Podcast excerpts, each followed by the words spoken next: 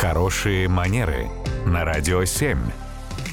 Татьяна, доброе утро. Доброе утро. Доброе утро. Э, Валентина интересуется, а можно ли есть пиццу руками? И как бы здесь дополнение, пиццу и курицу тоже здесь знак вопроса. Глобально пиццу руками есть можно, потому что это тот вариант фастфуда, если мы говорим именно про фастфуд, который предполагает, что в целом там, в домашних условиях или в каком-то вот заведении быстрого питания, наверное, это приемлемо.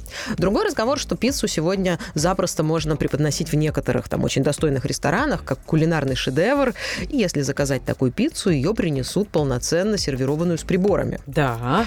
И было бы тоже немножко странно в этой ситуации, да, э, находиться в каком-то вечернем костюме, знаете, у нас тут свечи, значит, пицца, приборы, а я руками сознательно саботирую процесс, и вот ее ем, как, как мне на душу ложится. Подождите, а птицу, курицу?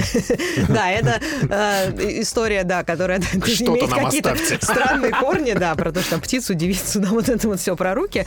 Эм, На самом деле, если мы говорим про какой-нибудь, ну, например, официальный прием, или мы находимся в ресторане, там, высокой кухни, у нас все очень высоко культурно, то ничто не едят особо руками, если для этого специально не принесли, ну, например, бывают, знаете, наверное, такие чаши для омовения пальцев, так Да, называемые. То есть у нас есть какое-то блюдо морской кухни, например, и к нему отдельно принесли вот эту вот чашу.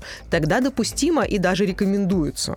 Но если такого нет, предполагается, что даже если принесли курицу, и кажется, что удобнее было бы взять ее руками и съесть, Ножку так. да. Но, но все-таки скорее нет, чем да, если есть приборы, пользуемся именно ими. Спасибо, Татьяна. Спасибо. Спасибо. Радио 7.